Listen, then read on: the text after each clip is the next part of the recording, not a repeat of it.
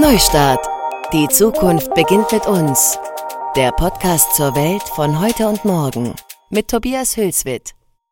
In einer der letzten Folgen ging es ja um die Blockchain. Die wird oft als eine Technologie gehandelt, die die Welt völlig auf den Kopf stellen wird. Wir haben dann in der Folge gelernt, dass die Implementierung der Blockchain in alles wahrscheinlich so gar nicht stattfinden wird. Viel wahrscheinlicher ist es, dass sie in bestimmten Fällen angewendet werden wird oder schon implementiert ist, nämlich überall dort, wo es ökonomisch wirklich Sinn ergibt, etwa in der Logistik.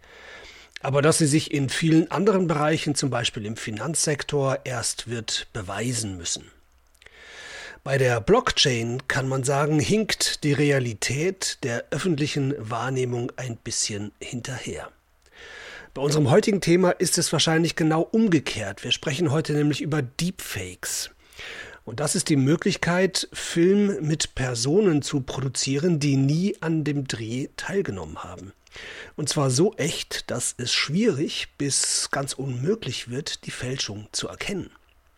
Und es ist so, dass diese Möglichkeit in wenigen Jahren schon praktisch jedem offenstehen wird. Dann kann jeder von jedem Fake-Videos erstellen.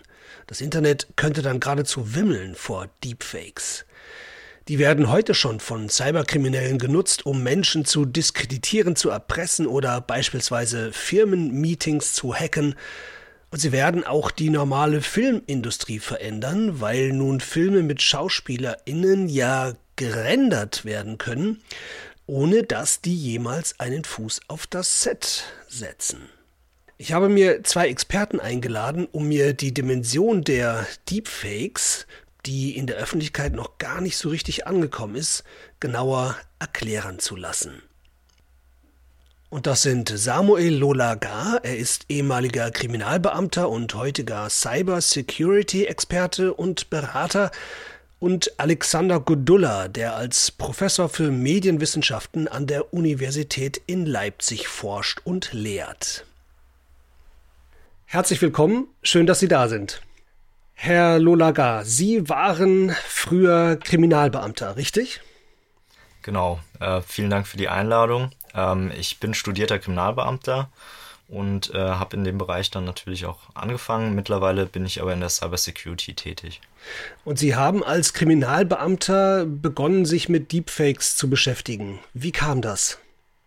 Es fing eigentlich so an, dass ich im Bereich Internetbetrug angefangen habe. Und beim Betrug geht es natürlich um Fälschen. Ähm, nun werden da nicht unbedingt Videos gefälscht, wie es jetzt bei Deepfakes ist, aber natürlich Dokumente, Inhalte im Internet, ähm, Produkte, also Verstöße gegen das Markengesetz ähm, waren da auch ein Teil, aber ein weiterer Teil ähm, war dann die Internetrecherche bei Sonderlagen, also Demonstrationslagen, ähm, herausragenden Ereignissen, wo natürlich auch viel überprüft werden musste, verifiziert werden musste, ist das tatsächlich so oder wird hier ein Video aus dem Kontext gerissen und äh, in einen neuen Zusammenhang gebracht.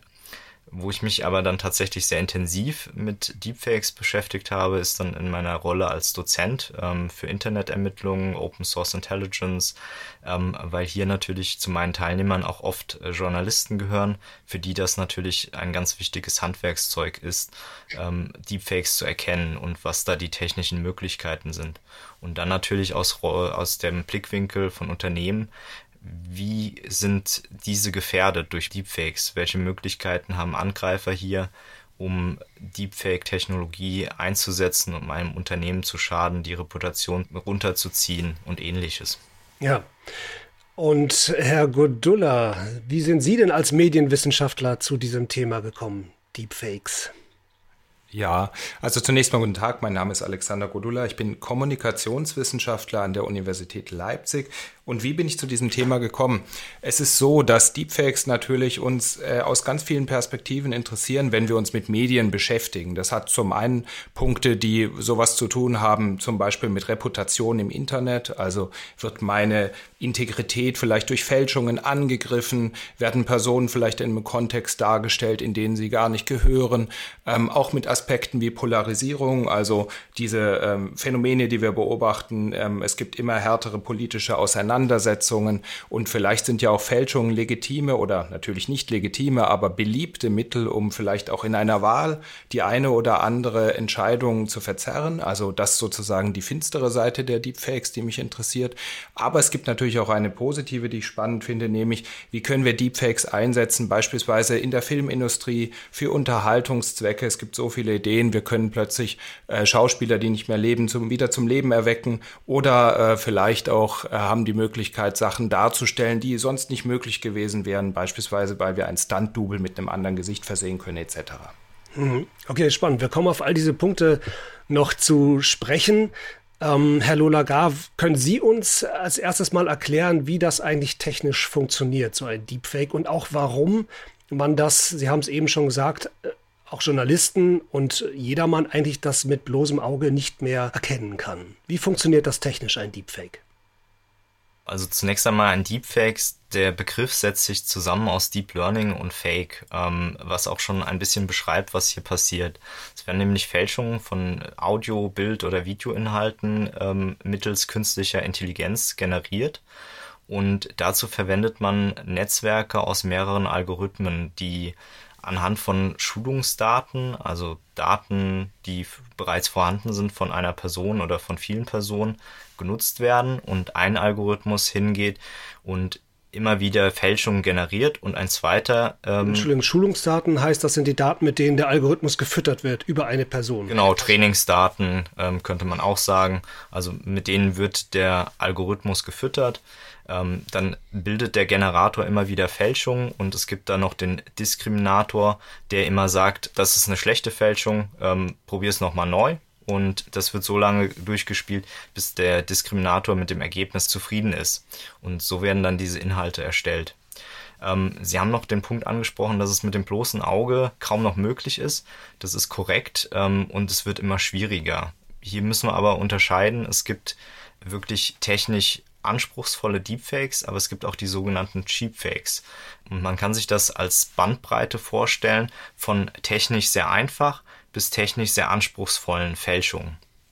Nun ist es ja so, Fälschungen gibt es schon immer. Ähm, seitdem es die Menschheit gibt, gibt es wahrscheinlich auch Fälschungen ähm, in der einen oder anderen Art. Ähm, das, was jetzt natürlich besonders ist, dass die Technologie auch genutzt wird, um diese Fälschungen immer besser werden zu lassen und auch immer einfacher in der Erstellung.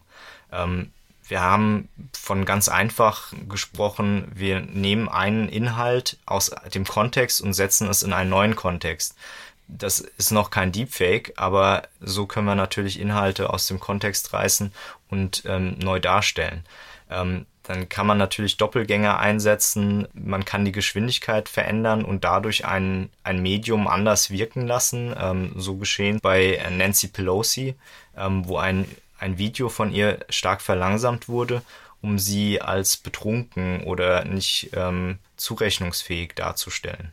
Aber da hat man noch ein existierendes Video genommen mit der echten Nancy Pelosi und hat einfach die Geschwindigkeit ein bisschen runter geregelt. Das war jetzt kein ein Fake sozusagen, aber kein, kein Deepfake. Diese Deepfakes, was braucht man denn dafür technisch? Kann das heutzutage im Prinzip schon jeder machen? Es wird immer einfacher tatsächlich. Ähm, denken wir zum Beispiel an so Apps wie die Face-App, wo man Attribute von einem Gesicht verändern kann oder Gesichter einfach austauschen kann mit wenigen Klicks. Das ist natürlich erstmal begrenzt auf Bilder oder kurze Videosequenzen. Und umso besser das Ergebnis sein soll, umso weniger das zu detektieren sein soll, umso mehr Rechenpower braucht man natürlich auch. Und die Algorithmen werden dann auch ein Stück weit komplexer und nicht mehr für jeden ohne weiteres zu gebrauchen. Aber die Algorithmen ähm, existieren bereits und sie werden natürlich konstant auch verbessert. Das heißt, es ist vorstellbar, was Herr Godulla gerade sagte, dass irgendwann Schauspieler, also praktisch ein kompletter Spielfilm ähm, oder eine Serienepisode mit einem komplett gediebfakten Schauspieler. Das ist nicht nur vorstellbar, wird. sondern das ist tatsächlich auch schon Realität. Also ähm, bei Star Wars wurde zum Beispiel ähm, eine Szene mit Deepfakes ähm, erstellt. Kurzer Einschub. Tatsächlich hat laut verschiedener Medienberichte Lucasfilm, das Studio hinter Star Wars, vor einigen Monaten einen Deepfaker eingestellt. Das ist natürlich spannend, wenn man es in die Zukunft denkt. Man kann mit Deepfake-Technologie nicht nur beispielsweise die Gesichter eines jungen und eines alten Darstellers, die beide dieselbe Figur spielen, der eine als Kind, der andere als Erwachsener, einander ähnlicher machen, sondern, und das ist die eigentliche Dimension des Ganzen, eine Schauspielerin, ein Schauspieler könnte am Ende mehrere Filme gleichzeitig drehen, wobei sie gar nicht selbst vor Ort sein, sondern nur die Nutzungsrechte an ihrem Avatar verkaufen bräuchten sofern ihr oder ihm diese Rechte gehören und nicht dem Programmierer oder dem Studio. Aber weiter mit Herrn Lolagar.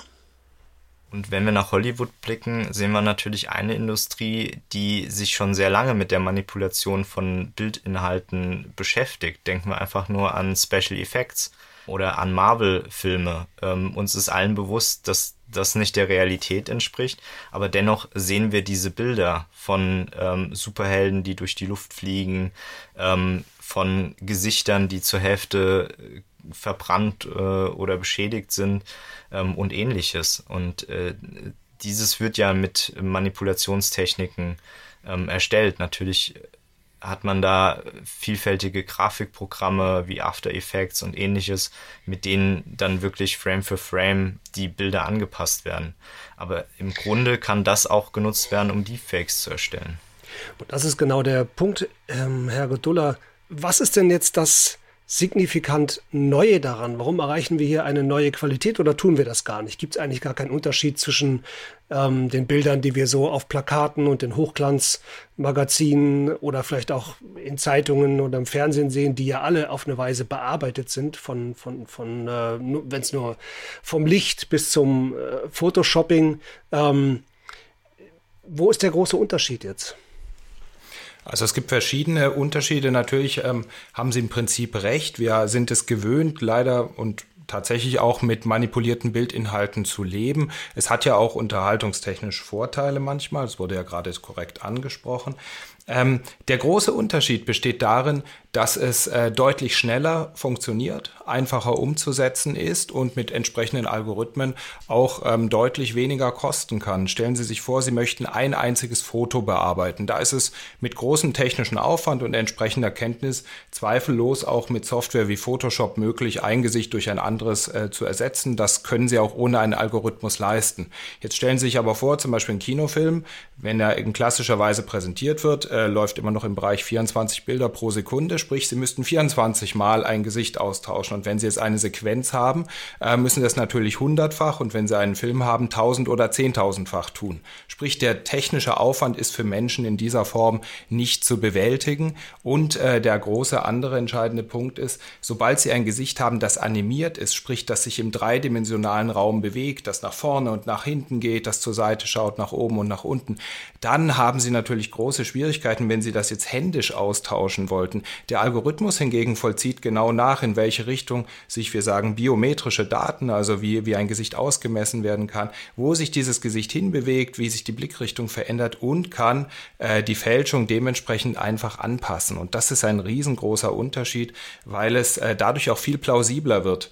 Äh, Menschen gelingt es nicht ganz so gut in der Bildbearbeitung, wenn sie eine Filmsequenz auf diese Weise verändern wollen und der Algorithmus schafft es tatsächlich so, äh, zumindest die neuesten, dass es plausibel wirkt.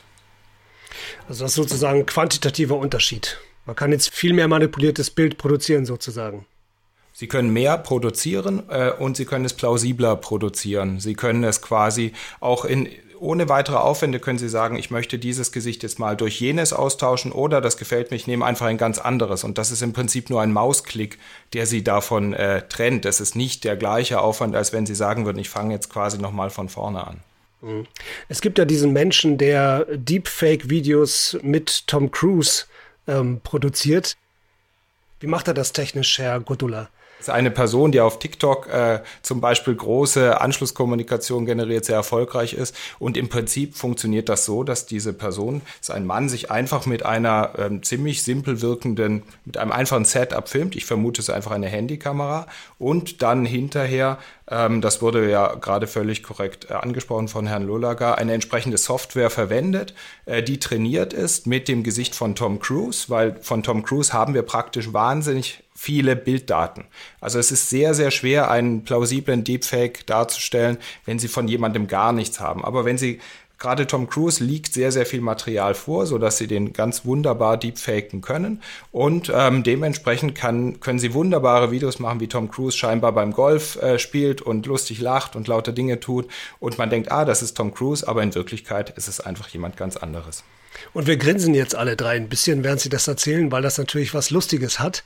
Ähm, aber es ist nicht immer ganz so harmlos, Herr Lolaga. Deshalb beschäftigen sich auch Kriminalisten damit. Was kann man denn damit weniger harmloses anstellen.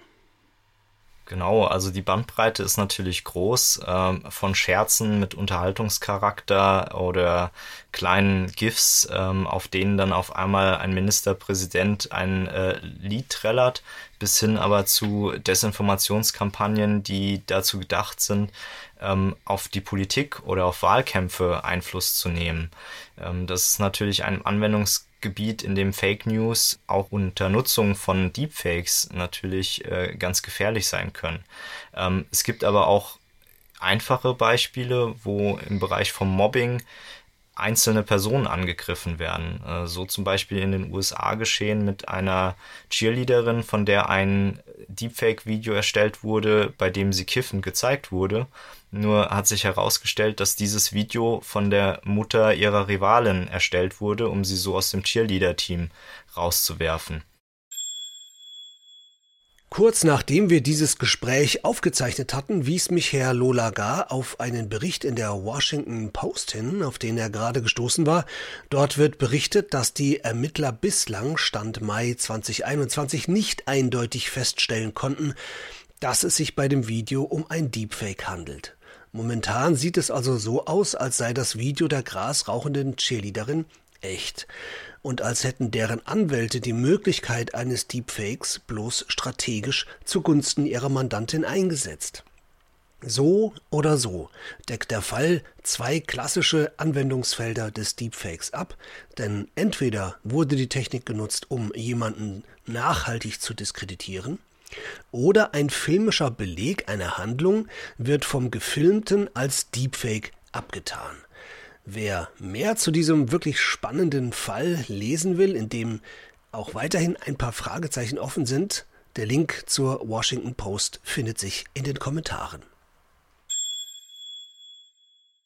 Und ist natürlich auch denkbar, dass man von Personen, ähm, derer man sich entledigen möchte, entsprechende Drohvideos erstellt und so einen Polizeieinsatz ähm, hervorruft, der eventuell zum äh, Tod der Person führen könnte. Gerade in den USA ist das sogenannte Swatting sehr verbreitet ähm, und auch denkbar, dass bei einem entsprechend hohen Polizeieinsatz aufgrund von einem, einer Drohung von einem Amoklauf ähm, eventuell Fehler passieren.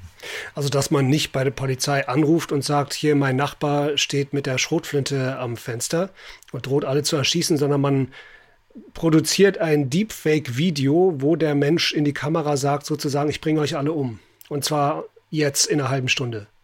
Exakt, genau. Das wäre zum Beispiel denkbar. Ähm, und das stellt man, das stellt man online oder lässt es der Polizei zukommen und die rückt sofort aus und Genau, das, das wäre ein ähm, entsprechendes Szenario, was denkbar ist. Was natürlich auch möglich ist, wenn wir in Richtung äh, internationale Krisen schauen. So wäre es natürlich auch möglich. Ähm, Herr Godula hat schon richtig angesprochen, natürlich ist es einfacher, wenn man viel Material vorliegen hat. Also eignen sich Staatsoberhäupter auch immer sehr gut für Deepfakes. Wenn nun ein Staatsoberhaupt auf einmal eine Kriegserklärung verliest oder den Atomwaffengebrauch ankündigt, Jetzt sehen wir schon das Problem. Jetzt müssen wir binnen weniger Sekunden, Minuten entscheiden, handelt es sich bei diesem Deepfake um das, was es ist, ein Deepfake, oder nehmen wir es für bare Münze und glauben diesen Inhalt. Und daraus würden dann natürlich Reaktionen folgen und äh, könnte so zu einem Krieg führen. Das wäre ja wirklich der Super-GAU. Ist sowas wahrscheinlich, Herr Gottulla, oder reicht die Medienkompetenz, die wir, über die wir jetzt verfügen, auch für Zeiten von Deepfake aus? Naja, also wenn wir jetzt die, die staatliche Ebene ansprechen, die, die gerade ähm, ins Spiel kam, ähm, da habe ich die ganz, ganz große Hoffnung, dass es da natürlich noch äh, Kommunikationskanäle gibt, die als authentisch gelten und die hoffentlich normalsterblichen Personen, die Deepfakes hochladen können, so ohne weiteres nicht zur Verfügung stehen. Aber wir müssen natürlich bedenken, und das ist, glaube ich, wirklich das große Risiko, das ich wie Herr Lolaga auch sehe, es gibt halt auch asymmetrische Szenarien. Also ein Staat interagiert zum Beispiel mit einer terroristisch ausgerichteten Gruppe. Da äh, gehe ich nicht davon aus, dass ein solcher Kanal etabliert ist und dementsprechend können natürlich durch Deepfakes tatsächlich sehr unheilvolle Situationen entstehen, hypothetisch. Auf der anderen Seite ist mir nicht bekannt, dass es eben zumindest auf diesem Level jemals durch einen Deepfake zu einer gravierenden Situation kam. In kleineren Ebenen äh, ist das sicherlich möglich. Die Medienkompetenz ist immer so eine Sache, die führen wir immer ins Feld, wenn wir sagen, hier ist ein Problem, wir müssen alle medienkompetenter werden und dann werden wir das Problem schon lösen. Ähm, da bin ich skeptisch, weil wir jetzt ja auch schon Fakes haben, keine Deepfakes, aber wir haben jetzt ja auch schon Lügen Unwahrheiten im Internet. Und diese Lügen und Unwahrheiten werden von Menschen begeistert verbreitet mitunter. Und ehrlich gesagt gibt es Studien, die zeigen, Menschen verbreiten solche Lügen im Internet über soziale Netzwerke sogar dann, wenn sie wissen, dass das Lügen sind. Weil sie einfach den Eindruck haben, ja, das entspricht aber meiner Weltsicht oder das entspricht der Meinung, die ich sozusagen mit größerer Wirksamkeit und Reichweite versehen will, also teile ich das. Das bedeutet, ähm, Deepfakes sind in der Welt, die gehen auch nicht mehr weg und wir werden lernen müssen, irgendwie damit umzugehen. Aber Medienkompetenz ist nicht die ganze Antwort, sondern es gehört auch dazu, dass wir gerade auf Ebenen von Organisationen, im Journalismus, wo auch immer, Mechanismen brauchen, um Deepfakes zu identifizieren und idealerweise nicht weiter zu verbreiten. Das sind technische Verfahren dann. Im Journalismus nicht unbedingt, denn im Journalismus entsteht ähm, nicht zwangsläufig die Situation, dass man in Minuten oder Sekunden entscheiden muss. Also wenn Sie Material vor sich haben, können Sie sich ja auch zunächst mal Fragen stellen, die eher mit Kontext zu tun haben. Kann das wirklich sein, dass diese Person das gesagt hat? Wenn ja, kann ich diese Person vielleicht erreichen? Ist eine Möglichkeit zu verifizieren, ob das stimmt, was ich da sehe oder nicht? Ähm, es gibt bereits Software, die in der Lage ist, Deepfakes zu identifizieren. Aber das müssen wir uns natürlich immer wie so ein Wettrüsten vorstellen. Der Deepfake wird besser, die Software wird besser, der Deepfake wird besser und so weiter. Sprich, wenn Sie mit einem hochwertigen Deepfake konfrontiert sind, gibt es vielleicht noch keine Softwarelösung, mit dem Sie das plausibel auflösen können. Insofern brauchen wir nicht nur eine Medienkompetenz, sondern ich würde es jetzt quasi auch eine äh, Kontextkompetenz nennen. Ist das plausibel? Ist das wahrscheinlich, was ich da vor mir sehe, dass diese Person jetzt hier eine schlimme Beleidigung ausstößt, etwas Rassistisches sagt, etc. Es kann ja so geschehen sein, aber ähm, wenn es sozusagen etwas ist, was die Reputation und Integrität einer Person stark angreift, ist es notwendig, erstmal weiter zu recherchieren und herauszufinden, ob das der Wahrheit entspricht oder eben nicht. Ich wollte gerade sagen, da bietet sich ja ein Austausch zwischen Kriminalisten und Journalisten an, aber der findet ja schon statt, Herr Lolaga. Sie haben gesagt, Sie unterrichten auch Journalisten genau diesen Dingen. Genau, der findet statt und ähm, da muss man auch eine Lanze für den Journalismus brechen, weil die natürlich gewillt sind, eben Fake News oder Falschnachrichten nicht zu verbreiten. So gründen sich immer mehr sogenannte Fact-Checking-Einheiten, die mit journalistischen Tätigkeiten, Recherchen der Plausibilität auf den äh, Zahn fühlen. Also wirklich überprüfen, kann das so geschehen sein? Und jetzt ist es ja bei ähm, Politikern so, meistens filmt das nicht nur eine Kamera, sondern mehrere. Ähm, und dann ist man natürlich in der guten Lage, okay, man kann nochmal einen anderen Blickwinkel zu Rate ziehen und äh, nachschauen, wie sieht's denn aus der Perspektive aus? Hat sich das tatsächlich so zugetragen? Und natürlich gibt's dann auch noch forensische Analysen von Bildern, die möglich sind, um wirklich bis runter auf die technische Ebene zu gehen. Und ähm, die Möglichkeiten sind schon da. Und ähm, ich denke auch, dass wir uns mehr darauf verlassen müssen, zu lernen, wo beziehen wir unsere Nachrichten her? Also äh, wer verbreitet diese Nachricht? Und da sind vielleicht die sozialen Netzwerke nicht die beste Option sondern wirklich ähm, etablierte Nachrichtenagenturen und äh, dass man denen dann Vertrauen schenkt. Und das ist natürlich sehr wichtig. Natürlich gibt es auch die Möglichkeit, technisch an das Ganze heranzugehen und zu sagen, man installiert in neuen Kameras Hash ähm, Verfahren, so dass quasi jede Aufnahme mit einem Art Wasserzeichen versehen wird und man dann gerade bei Regierungschefs ähm, Zugriff auf das Originalmaterial bekommt und so überprüfen kann, entspricht das denn ähm, dieser Aufnahme oder eben nicht. Das andere ist natürlich, dass wir regularisch dagegen vorgehen können. Ähm, in Norwegen zum Beispiel wurde jetzt gerade erst ein Gesetz verabschiedet, das Influencer in Social Media dazu verpflichtet, gefotoshopptes Material als solches zu kennzeichnen, sobald der Körper irgendwie verändert wird oder die Haut verfeinert wird. Und ähm, das wäre natürlich auch etwas, was äh, denkbar wäre. Klingt das vielversprechend, Herr Gudula?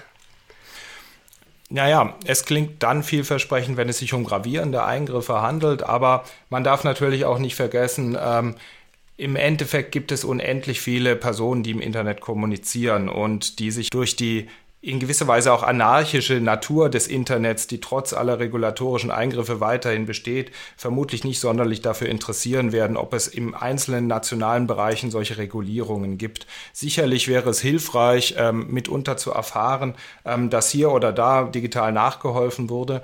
Ähm, ich denke aber auch, dass den meisten Menschen schon bewusst ist, dass äh, bestimmte Körperproportionen und Formen vermutlich so nicht unbedingt ähm, der Natürlichkeit entsprechen. Trotzdem haben sie aber ein Bedürfnis, das zu sehen und trotzdem, äh, wir haben die Theorie des sozialen Vergleichs, was bedeutet, Menschen gleichen sich immer mit anderen ab und interessanterweise auch dann, wenn das gar keine realen Personen sind, sprich ähm, auf beispielsweise auf Jugendliche wirken auch Figuren aus Zeichentrickfilmen und Computerspielen ein, selbst darüber reflektieren die, ob ihre Körperform auf dieser Grundlage äh, eine schöne sei oder eben nicht. Und dementsprechend ähm, ist der Hinweis nicht das, was ausschlaggebend sein wird, ob Menschen darüber reflektieren, ob sie im Auge der Gesellschaft schöne Menschen sind. Okay, also wir sind ganz am Anfang noch dabei, Lösungen und Antworten zu finden auf Deepfake. Ich will das Spektrum noch mal ein bisschen äh, vervollständigen, wo Deepfakes schon angewendet werden. Es gibt ja ein Beispiel, vom Salvador Dali Museum in Florida, Herr Lolaga. Die haben, glaube ich, einen, mit Deepfake einen Avatar erstellt von Salvador Dali. Genau, ähm, im Prinzip ist das ja auch ein Anwendungsgebiet, dass man Tote mehr oder weniger zum Leben erwecken kann mit Deepfakes. Ähm, das Museum in Florida ist hingegangen zusammen mit einer Marketingagentur und haben wirklich sehr aufwendig ähm, Salvador Dali wieder zum Leben erweckt. Das heißt, es gibt Videoinhalte ähm, von ihm, man kann ein Selfie mit ihm schießen ähm, und haben dafür natürlich Material genutzt, was von ihm verfügbar war und haben daraus diesen Avatar generiert, der dann wieder mit der Stimme von Dali spricht und seine Inhalte präsentiert, seine Kunst präsentiert mhm. und so natürlich ein Stück greifbarer für die Besucher wird. Das ist natürlich ein sehr schönes Anwendungsgebiet. Ich stelle mir vor, Erpressung ließe sich damit auch ganz gut machen. Erpressung lässt sich natürlich damit auch gut machen. Ähm, wenn man sich anschaut, wo Deepfakes als erstes eingesetzt wurden, ähm, das war in der Pornografie. Also man äh, hat den Kopf von der Ex-Freundin oder einer anderen, meist weiblichen Person in einen Pornofilm gebastelt. Und nun könnte man diesen natürlich verbreiten, dem Arbeitgeber zukommen lassen ähm, oder anderen Personen und so jemanden diskreditieren. Ähm, eignet sich natürlich auch, um Erpressung zu begehen. Ich glaube, ein anderes Problem, was wir bislang noch gar nicht angesprochen haben, ist das der plausiblen Abstreitbarkeit.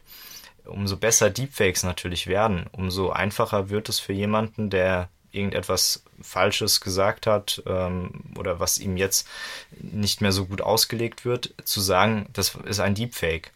Ähm, das dass einfach abgestritten wird, das ist nur ein Deepfake, ähm, das habe ich so nie gemacht, das habe ich so nie gesagt.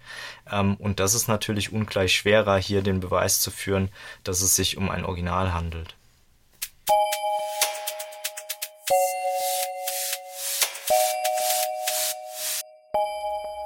An dieser Stelle noch ein kleiner Einschub. Herr Lolaga und Herr Gudullah haben mir beide nochmal erklärt, wie man auf dieses Phänomen reagieren würde. Man würde nämlich eine Plausibilitätsprüfung machen. Wie plausibel, wie wahrscheinlich ist es, dass der Politiker XY dieses oder jenes gesagt hat.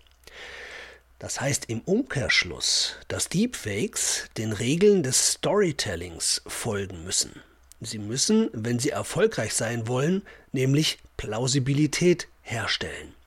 Schon Aristoteles, dessen Poetik aus antiken Tagen bis heute gültig ist, wusste, es, Zitat, verdient das Unmögliche, das glaubwürdig ist, den Vorzug vor dem Möglichen, das unglaubwürdig ist. Bisschen vertragt ausgedrückt, heißt aber, es gibt Dinge, die wahr sind, aber unglaubwürdig klingen. Deshalb sagt man manchmal, wenn ich das, was ich gerade erlebt habe, weitererzählen würde, würde es mir keiner glauben. Und es gibt Dinge, die sind erfunden, erlogen, klingen aber glaubwürdig, weil ihr Eintreten wahrscheinlich ist. Weil es plausibel ist.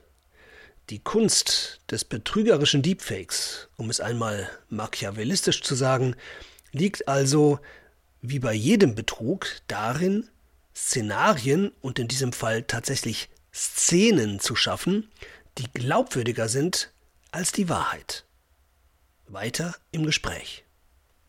Die Leute, die sowas machen, Herr Lolagar, also manches davon klingt ja sogar äh, fast kreativ irgendwie. Gerade auch diese lustigen Beispiele wie mit Tom Cruise, wobei ich nicht weiß, ob Tom Cruise das so lustig findet. Aber was sind das für Täter? Was für Leute machen das? Unterscheiden die sich irgendwie von anderen gewöhnlicheren Kriminellen? Ähm, ich glaube, dass hier die Bandbreite auch relativ groß ist. Mit verbreitertem Zugang ähm, von solchen Technologien und der abnehmenden technischen Hürde, dieses einzusetzen, steht sowas natürlich auch gewöhnlichen Tätern zur Verfügung. Wie zum Beispiel die Mutter von ähm, der Cheerleaderin. Ähm, die würde ich jetzt nicht als wirklich technisch versierten Täter ansehen, sondern eher als durchschnittliche äh, Person mit vielleicht bisschen technischem Sachverstand. Wenn ich kurz unterbrechen darf, Sie haben mir im Vorgespräch ein Beispiel erzählt, dass ein Vorstandsmitglied eines Konzerns beispielsweise als Vorlage für ein Deepfake genommen werden könnte. Dann könnte das Video in eine Zoom-Konferenz eingespielt werden und der trifft da eine Entscheidung, die zugunsten der Kriminellen ist. Ja? Und äh, erst kurz darauf merkt man vielleicht, der Vorstand hat gar nicht teilgenommen an dieser Konferenz oder das Ding wurde dazwischen geschnitten und so weiter. Das ist ja schon ein riesiger Aufwand, technisch, fast unternehmerisch. Der Plot ist irgendwie interessant. Klingt mir nicht nach irgendwie so einem normalen Täter, der gerade mal eine Idee hat, äh, irgendjemand auszurauben. Genau, also hier geht's natürlich sehr ge geplant äh, vonstatten. Und was man natürlich sagen muss, Betrüger sind kreative Täter, die immer wieder Mittel und Wege finden, Sicherheitsmechanismen, die ähm, eingesetzt werden, zu umgehen. Jetzt haben wir natürlich durch die Pandemie eine besondere Situation. Die meisten Menschen sind im Homeoffice. Ähm, virtuelle Videocalls sind durchaus üblicher als früher. Und nun wäre es natürlich auch denkbar, so etwas für einen Angriff zu nutzen. Den ähm, sogenannten CEO-Fraud, ähm, Geschäftsführerbetrug, den gibt es schon immer. Früher hat man dann angerufen in der Buchhaltung und gesagt, äh, bitte jetzt schnell ähm, Geld überweisen, damit wir dieses Geschäft abschließen können. Und wenn die Buchhaltung das einfach ohne weiteres gemacht hat, dann war das Geld eben verloren. Es gibt auch einen Fall, wo tatsächlich ein Geschäftsführer sagt, ähm, dass dieses Telefonat mit einem Deepfake stattgefunden hat. Da ist man sich allerdings nicht ganz klar, ob es tatsächlich so war oder einfach jemand, der ein, eine ähnliche Stimme hatte, einen ähnlichen Akzent hatte, genutzt wurde, um dann eben diese Zahlung zu veranlassen. Das Beispiel, was Sie eben auch angesprochen haben, ist natürlich denkbar. Gerade über Videokonferenzen äh, haben wir natürlich nochmal eine höhere Glaubwürdigkeit. Wenn wir die Person direkt vor uns sitzen sehen, wie mir jetzt mein Geschäftsführer sagt, ähm, ich muss jetzt unbedingt das machen, dann bin ich natürlich eher dazu geneigt, dem zu vertrauen und Glauben zu schenken, als wenn ich jetzt nur ein Telefonat hätte und ähm, mir nicht ganz sicher bin, war das jetzt wirklich die Stimme.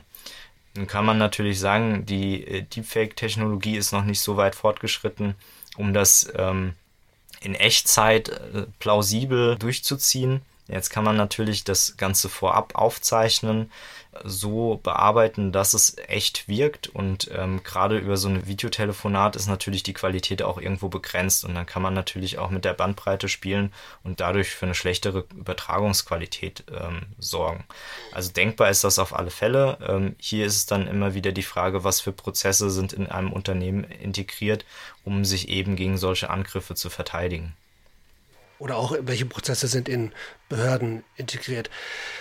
Zum Schluss, Herr Godulla, wenn man sich jetzt vorstellt, sowas findet immer breitere Anwendung. Die Technik dazu wird immer günstiger, immer leistungsfähiger. Am Ende kann jeder das mit seinem Handy produzieren, auch immer längere Filme dieser Art.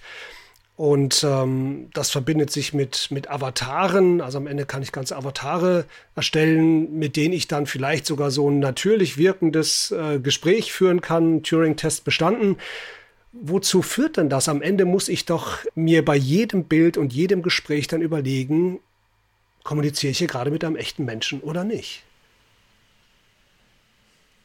Naja, die Frage müssen Sie sich schon lange stellen. Ich meine, es, es, Google hat schon vor einiger Zeit einen Assistenten vorgestellt, dem Sie sagen können, ich möchte gerne im Restaurant so und so eine Platzreservierung, dann ruft er da an und tut das. Und ähm, tatsächlich haben verschiedenste Leute, die davon angerufen wurden, nicht zur Kenntnis genommen, dass das dieser Assistent war. Warum? Weil das ein stark standardisiertes Gespräch ist. Menschen rufen in der Regel nur im Restaurant an, um eben Plätze zu reservieren. Ähm, natürlich ist es aber so, dass die Realität einer normalen Konversation einer anderen Logik folgt. Also Sie müssen ja auch nicht ständig Angst haben, dass Sie jetzt attackiert werden von Menschen, die sich ein, ein Deepfake-Gesicht anziehen. Zum Beispiel auch in diesem Gespräch gehe ich davon aus, jetzt einfach mal, dass alle Personen, die hier sind, tatsächlich die sind, äh, die Sie vorgeben zu sein. Warum? Weil ich auch gar kein äh, mir fällt kein Szenario ein, warum jemand etwas davon haben könnte, hier jetzt zu lügen oder zu fälschen. Es sei denn vielleicht äh, das Phänomen, das wir Trolling nennen, im Sinne von Menschen auf den Arm nehmen. So, da würde aber auch kein großer Schaden entstehen. Das bedeutet, ähm, vorsichtig wäre ich hingegen bei anderen Szenarien. Also ist es denn wirklich äh, sinnvoll und klug, beispielsweise in Videokonferenzen sensible Daten preiszugeben, über finanzielle Fragen zu reden, wenn ich nicht das vielleicht auch persönlich klären könnte oder mir zumindest andere Wege der Authentifizierung zur Verfügung stehen? Ähm, das wären so Punkte, die ich für relevant halte. Aber wir leben tatsächlich schon seit Jahrhunderten, vermutlich seit es Menschen gibt, mit dem Phänomen, dass wir betrogen werden. Äh, es gibt ja auch, das finde ich persönlich sehr faszinierend, es gibt alte Bücher, Jahrhunderte alt, wo bestimmte Tricks äh, beschrieben werden, wie man jemanden ausnehmen kann. Und diese Tricks leben heute weiter in diesen Spam-E-Mails, die jeder kennt, von wegen, ich bin der Anwalt von so und so, der ist gestorben, der möchte Millionen transferieren, bitte geben Sie uns Ihre Kontodaten etc. Sprich, wir sind es gewöhnt, äh, etwas platt gesagt, im Internet angelogen zu werden.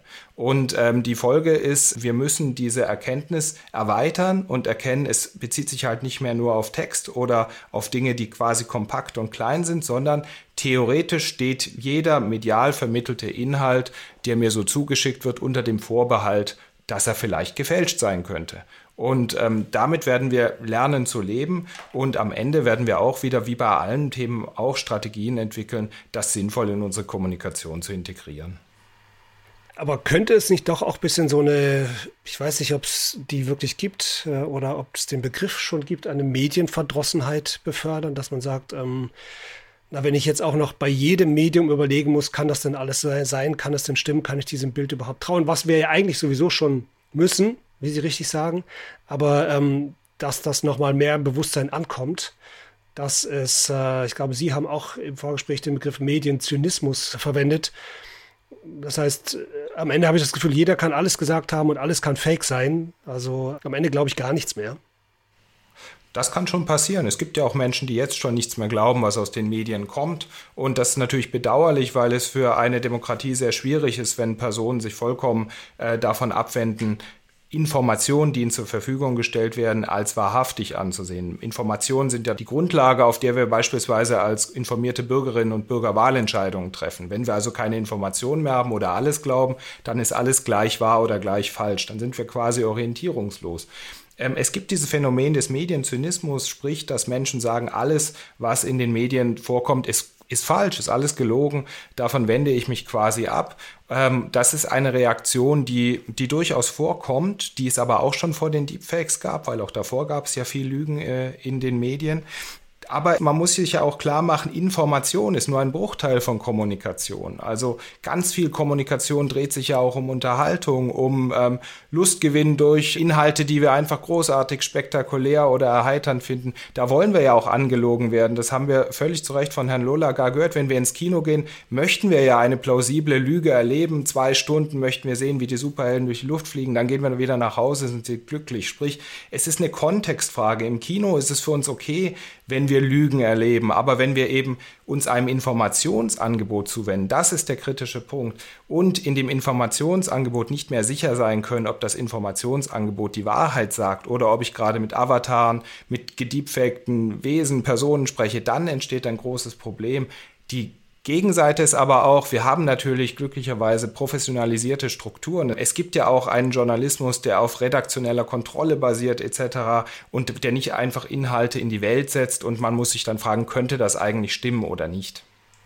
Also Sie äh, sagen, wir sind gut gewappnet für Deepfakes oder was würden Sie sich wünschen, was müssten Gesellschaft und Politik noch tun, um sich darauf vorzubereiten?